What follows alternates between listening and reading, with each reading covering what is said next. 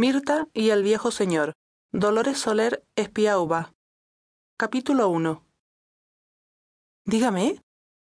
Buenas tardes. Llamo por el anuncio. ¿El anuncio? Ah, sí. Yo soy el interesado. Dígame, por favor. Mi nombre es Mirta Corbalán y llamo por el anuncio del diario El Universo. Me interesa. Ya, pero... Tiene usted una voz muy joven. Perdone la pregunta. ¿Cuántos años tiene? Veinte. Tengo veinte años. Mm, un poco joven.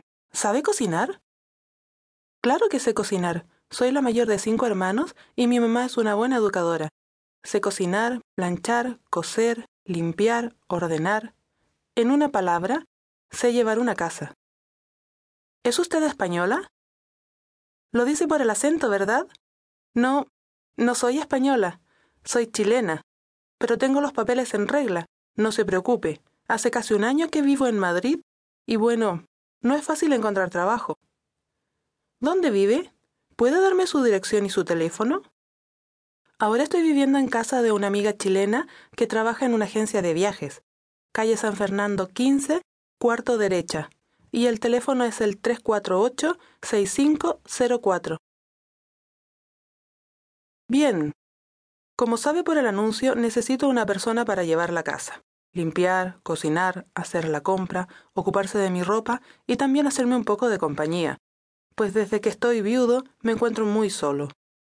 Esto no lo dice en anuncio, pero es así. Tengo 81 años y, bueno, me da miedo vivir solo. Lo entiendo perfectamente. ¿Conoce las condiciones?